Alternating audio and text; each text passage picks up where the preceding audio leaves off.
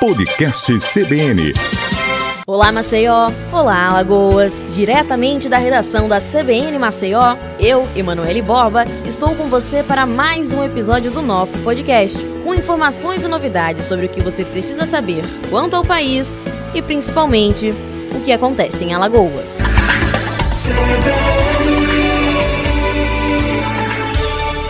Ao mesmo tempo em que os brasileiros se preocupam com o pico de contágio do coronavírus, um novo número crescente assusta o país, o de contaminados pelo sarampo. Segundo o Ministério da Saúde, quase 3 mil casos já foram confirmados no Brasil e os médicos começam a alertar sobre a necessidade da proteção. A prevenção dessa doença, que tem o poder de contágio ainda maior que o novo coronavírus, se dá unicamente por meio da vacina, que só possui eficácia após a segunda dosagem. Ainda conforme o Ministério, 19 estados brasileiros já contabilizaram ao menos um caso, enquanto Alagoas aparece com cinco contaminados.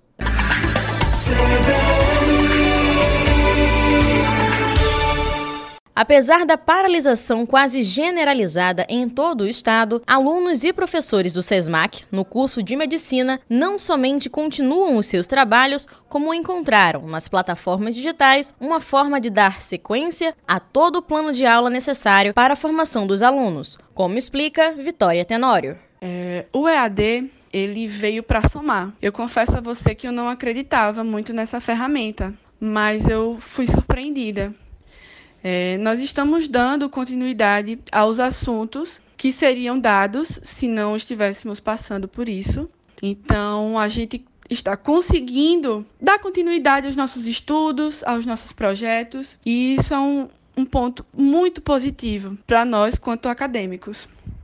Em relação aos nossos professores, só cresce o orgulho que a gente tem por eles, porque a maioria são médicos.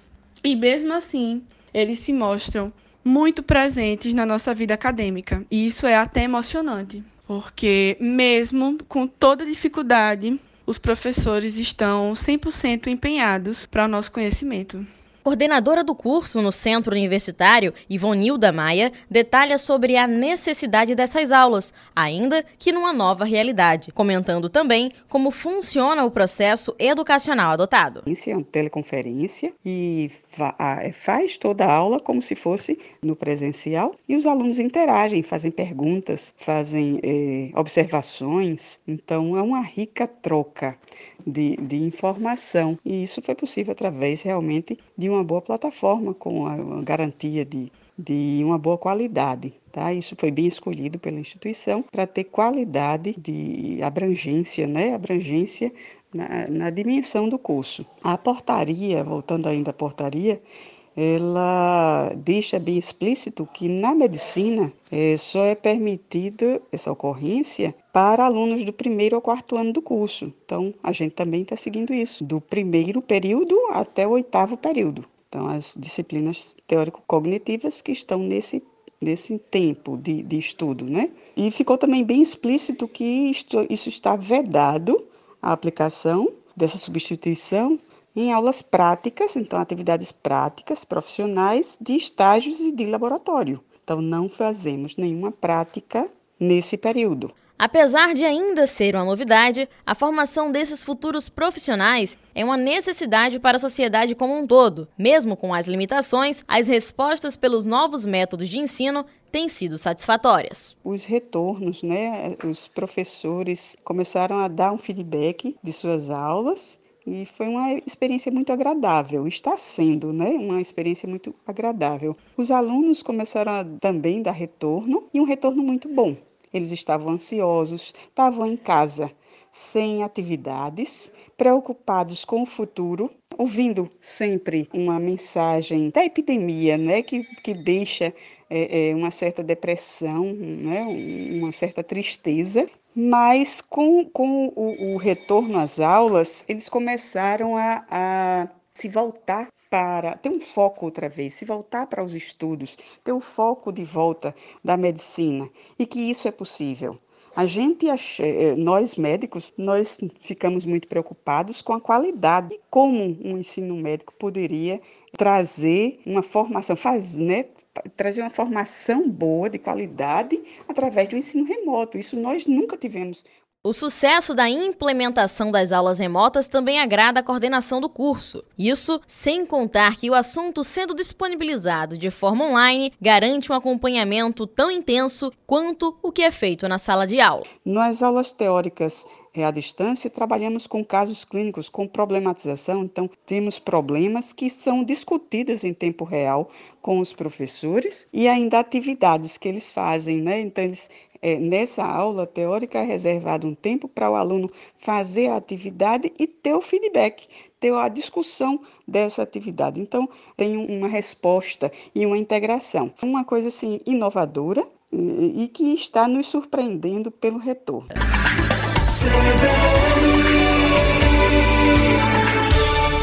A Secretaria Municipal de Saúde reforça que a terceira fase de vacinação contra a influenza foi dividida em duas etapas. Com isso, até o dia 17 de maio, a campanha tem como público-alvo pessoas com deficiência, gestantes, puérperas e crianças de 6 meses a 5 anos, enquanto do dia 18 de maio a 5 de junho acontece a etapa que imunizará adultos de 55 a 59 anos, além dos professores de escolas públicas e privadas. Além da vacinação nas escolas e unidades de saúde de segunda a sexta-feira, das 8 às 17, haverá ainda vacinação nas instituições de reabilitação imunização conforme agendamento previsto realizado pela Gerência de Imunização da Secretaria Municipal de Saúde.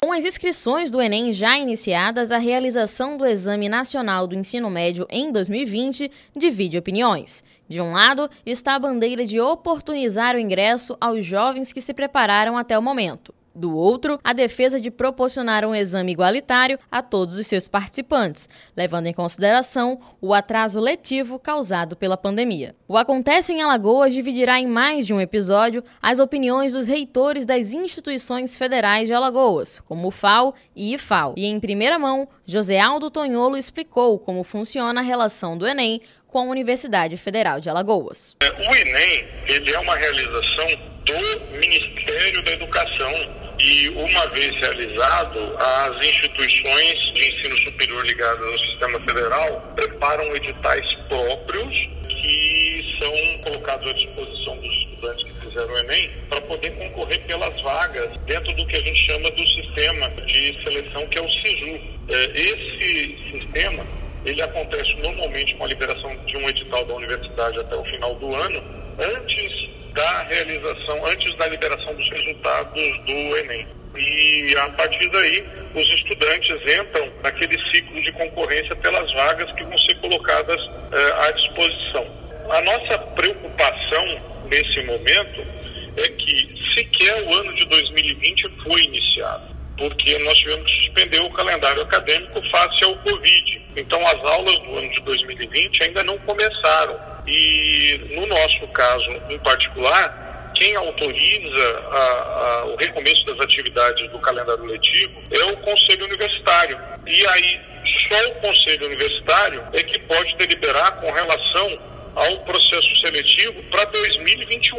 Então, nesse momento, a Universidade Federal de Alagoas ainda não tem sequer previsão de retorno das atividades didáticas, seja de forma presencial ou seja de forma não presencial. E só depois que a gente tiver o redimensionamento do calendário do ano de 2020 é que a gente vai tratar a questão da seleção do ingresso para o ano de 2021. Então, nesse momento, a Universidade Federal de Alagoas simplesmente não pode se manifestar é, com relação ao edital do SISU para aqueles estudantes que concorreram ao Enem. Nós vamos ter que aguardar a retomada das aulas para depois o Conselho Universitário discutir a questão das vagas do ano de 2021. Com o calendário acadêmico parado, o reflexo nos futuros universitários provenientes de um possível Enem 2020 também será sentido. O reitor explica que, no momento, a prioridade é reorganizar o ano letivo dos atuais estudantes da UFAL. Que uh, o ano de 2020 ainda não começou, a gente já está com três meses de atraso.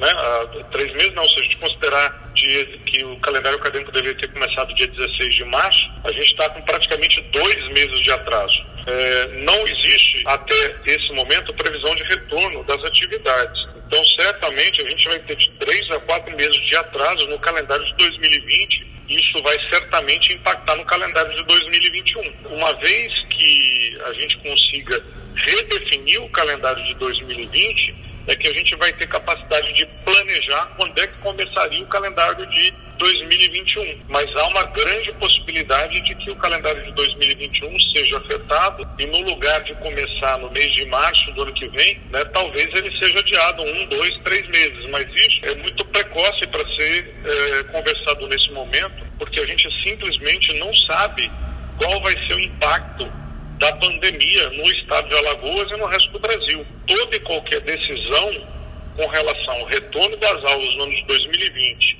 aliás, o recomeço das atividades em 2020 e o ano de 2021 depende da, do desenvolvimento da pandemia e o quanto antes a gente conseguir sair é, dessa situação. No Rio de Janeiro, as instituições federais se posicionaram contrárias à realização do Exame Nacional neste ano, Porém, em Alagoas, o reitor deixou bem claro que, por enquanto, não houve uma conversa acerca da possibilidade de executar uma carta aberta à sociedade. Por ora, alerta apenas que os riscos são iminentes e isso deve ser levado em consideração para tudo que envolva o processo seletivo. Não há nenhuma conversa ainda sobre isso aqui no estado de Alagoas.